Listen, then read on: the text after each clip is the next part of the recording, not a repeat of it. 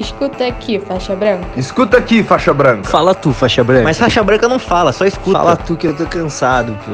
Esse é mais um episódio do Escuta aqui, faixa branca, do Jiu-Jitsu in Frames com Mayara Munhoz.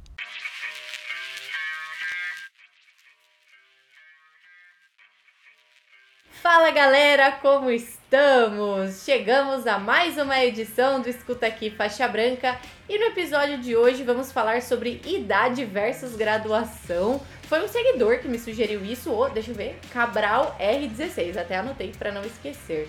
E eu trouxe uma pessoa para falar sobre isso, que é o Ian Pica-Pau. Tudo bem? Como você está? Tudo jóia, graças a Deus. Então, e, e você, como é que você tá? Estou bem, estou ótima. Treinando bastante? Treinando um pouquinho, treinando um pouquinho. Fazendo uma forcinha. Fazendo uma forcinha básica. Mas, vamos lá. É, o que eu quero falar sobre idade versus graduação é o seguinte, eu vou explicar para as pessoas o que é, por que eu quero falar e por que eu te escolhi. Mas eu quero falar sobre isso porque, às vezes, né, o jiu-jitsu tem um público muito vasto, né? Sempre tem um público muito vasto. Então, tipo, todas as idades. E muitas vezes as pessoas começam a treinar, tipo, 35, 40 anos, e às vezes é aquela pessoa, tipo, o cara é, sei lá, advogado, o cara é empresário e tal, tem um cargo alto na empresa, e ele chega na academia e topa com um molequinho de 20 anos dando aula de faixa preta. Hoje você tem 25, né? Mas você ainda é mais novo que esses caras. E aí tem todo um lance de hierarquia, né? Que a gente aprende no jiu-jitsu, que às vezes essas pessoas ainda não entenderam e elas precisam entender, e eu acho que é até normal que elas venham assim, com essa cabeça de alto cargo, ou até tipo, não, sou mais velha, não preciso respeitar esse cara. Então eu escolhi você justamente por causa disso, porque você pegou a faixa preta muito cedo, é muito novo, né?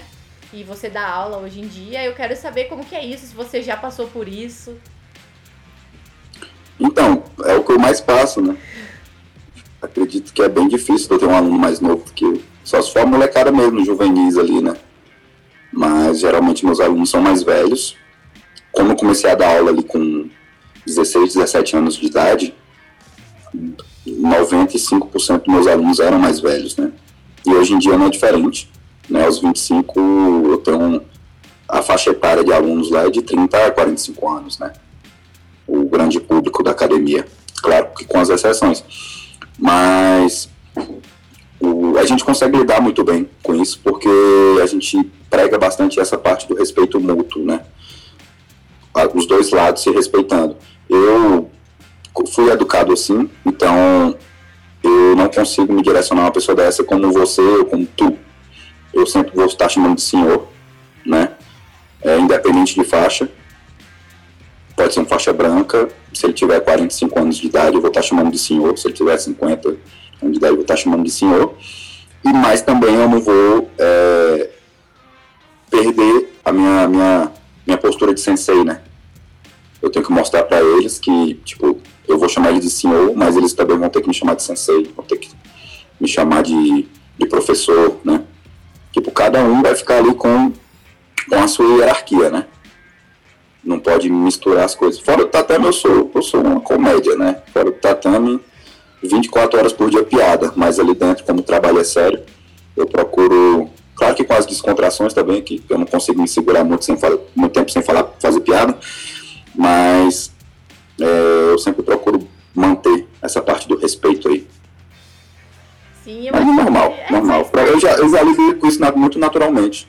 Né? Já são oito anos aí dando aula já lido com isso, já para mim é normal. É, é estranho até quando, quando um, aluno é mais novo do que eu. Sim, e como que é para você assim? Já já chegou um cara assim mais velho e tal, e aí olhou para você e falou: "Nossa, mas como assim? Tipo, você é o professor?" Eu acredito que não, nunca passei por essa situação, não. Eu tenho um feedback bem positivo quanto a isso. É, eu tenho um aluno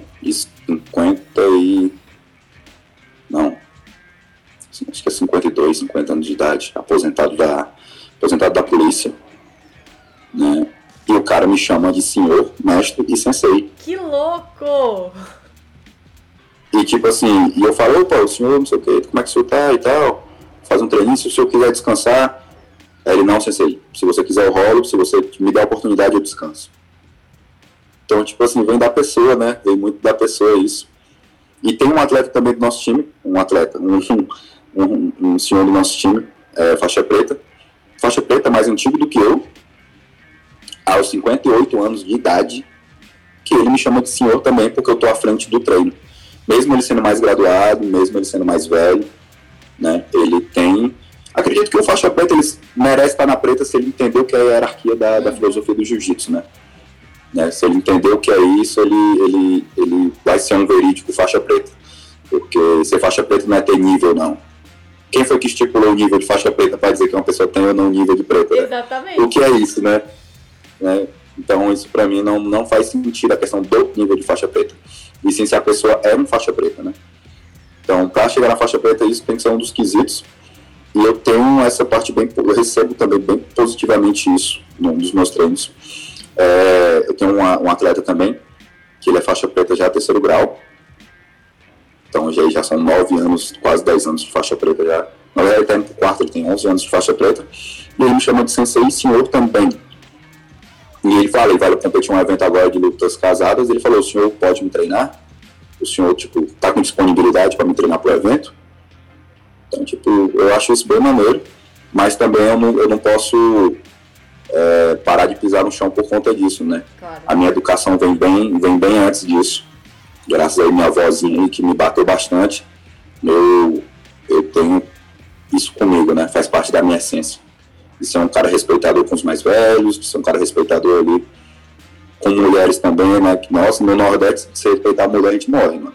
Pelo amor de Deus. Então, e eu fui criado, eu fui criado só por mulheres. Né? Meu pai teve uma grande participação, mas ele sempre estava no corre de viajar. Eu tenho um tio também, que era outra imagem masculina que eu tinha em casa, só que ele é marinheiro, né? Então ele, ele é sargento da marinha. Então, quando eu era criança ainda, ele já, já foi morar em outra cidade. Então, minhas referências e influências são femininas. Minha avó, minha mãe e minha tia, né? Foram quem, quem participaram da minha construção como homem, foram essas mulheres. Então, o homem que eu sou hoje é graças a essas mulheres, né? E muita gente gosta de tirar onda por causa disso, né? Ih, criado com mulher. Pô, vou te falar, mano, eu agradeço a Deus, né?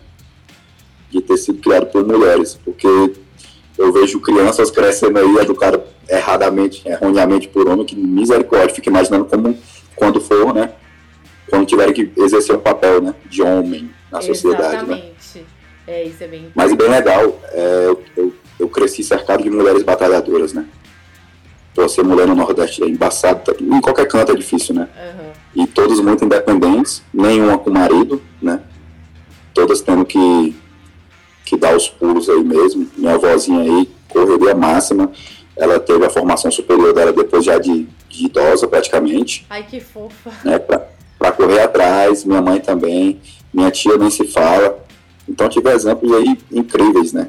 Então não, não, não tinha como eu crescer não sendo batalhador. Eu cresci sendo batalhador, por exemplo, que eu tive sempre em casa, né? Então é, isso veio de berço para mim. questão da educação dos mais velhos, educação das mulheres, educação das pessoas. Veio de berço. Tem gente que tira a nossa paciência, né? Que merece um, uma aloprada de vez em quando, Ah, mas sempre tem. sempre tem pra gente dar uma descascada, mas, mas geralmente a minha postura é essa, né? Quanto a, quanto, quando se trata desse assunto. Então não é difícil para mim, voltando para a questão da- das aulas, né? Não é difícil para mim tratar eles, mesmo sendo um faixa branca ou, ou tanto faz, minha faixa, graduação, tratá-los com, com respeito devido. E também eu já consigo aí, por conta da maturidade que eu adquiri, a experiência dando esses oito anos de aulas, de aulas aí, eu consegui adquirir essa experiência para também conseguir gerar uma hierarquia, mesmo eles sendo mais velhos do que eu, às vezes mais antigos, né? Beleza, vocês são mais antigos, mas o treino é meu, então vocês são alunos aqui, né? E, e vice-versa, né? Isso tem que, ser, tem que ser dos dois, das duas partes. Eu acho que as- é normal, assim, que as pessoas cheguem é, no jiu-jitsu e não saibam, né, sobre hierarquia. Mas Uhum. com o passar do tempo, eu vejo que é uma coisa natural, que as pessoas entendam. Por mais que o cara seja mais velho, independente do, do cargo que ele ocupa, sabe? Tipo, ele entende que dentro do tatame é diferente. E eu acho que quem não entende. É, é meio que uma seleção natural. Quem não entende acaba saindo fora porque ele não se sente parte daquilo, né? Você não precisa expulsar Hum, a pessoa simplesmente sai. E- Não, vai ficar deslocado. Ou você se rende à à hierarquia ou você vai ficar deslocado. É, Vai ter que procurar um filme que, que não exija isso. Exatamente. Já aconteceu comigo uma situação de faixa roxa, assim, eu dava aula para as meninas. E já aconteceu uma vez de, tipo, os professor, meu professor teve uma, uma- um imprevisto e mandou uma mensagem um pouquinho antes do treino. Tipo, pode. é, o mais graduado, por favor, puxa o treino. E aí eu era mais graduada. Aí era um treino, tipo, 5 da tarde e tal, não tinha tanta gente assim, eu fiquei, meu Deus, tipo, fiquei muito nervosa. Aí eu comecei a puxar o treino, porque eu tinha meio medo de, tipo, por ser mulher, Uhum. por ser faixa roxa, por ser um pouco mais nova e tal. Uhum. Aí esse primeiro treino foi de boa. Daí eu fui e puxei o treino seguinte, que era o treino das 6, 6 7 horas. Comecei a puxar o treino, começou normal, tipo, tinha os faixas azul lá e tal. De repente chegou um faixa marrom. Aí eu fiquei, caraca. Aí, tipo assim, aí, tipo, tinha um professor que tava cuidando da, do funcional. Mas ele era faixa preta de jiu-jitsu, eu meio que chamei ele de lado e falei, o que, que eu faço? Ele falou, o treino é teu. Tipo assim, o cara chegou agora, faixa marrom, beleza, mas o treino é teu. Ele chegou, você Uhum. já tava puxando o treino e tal. Aí de repente chegou um faixa marrom visitante. E tipo, eu tava dando treino e eu fiquei, caraca, tipo, fiquei, cara, eu fiquei muito nervosa, mas foi uma parada muito louca, porque Logo hoje, né? Lo- Logo, tipo assim, foi o pior dia. O primeiro treino foi suave, tinha uns 3, 4 faixa branca. Aí chegou nesse treino, meu, eu de faixa roxa, de repente começou a chegar a faixa marrom. Daí eu fiquei, cara. E você já fica intimidada, né? Tipo, sendo mulher ainda, você meio que pensa, meu, os caras vão respeitar. Meu, Uhum. foi um treino sensacional, assim. Tipo, eu não tinha planejado nada, então eu, eu passei o que eu tinha facilidade, porque foi uma coisa muito em cima da hora. Os caras tirando dúvida, conversando, até mesmo os faixas marrons. Até lembro de um que postou depois, tipo, ah, tipo, aula sensacional de guarda-x, com detalhes, com a Mayara, que não sei o que. Achei muito massa, assim. Aham. E aí, até no final do treino, meu professor chegou, ele entrou, né? Aí ele pediu pra entrar, daí eu falei, tipo, pô, você é faixa preta, entra aí, sabe?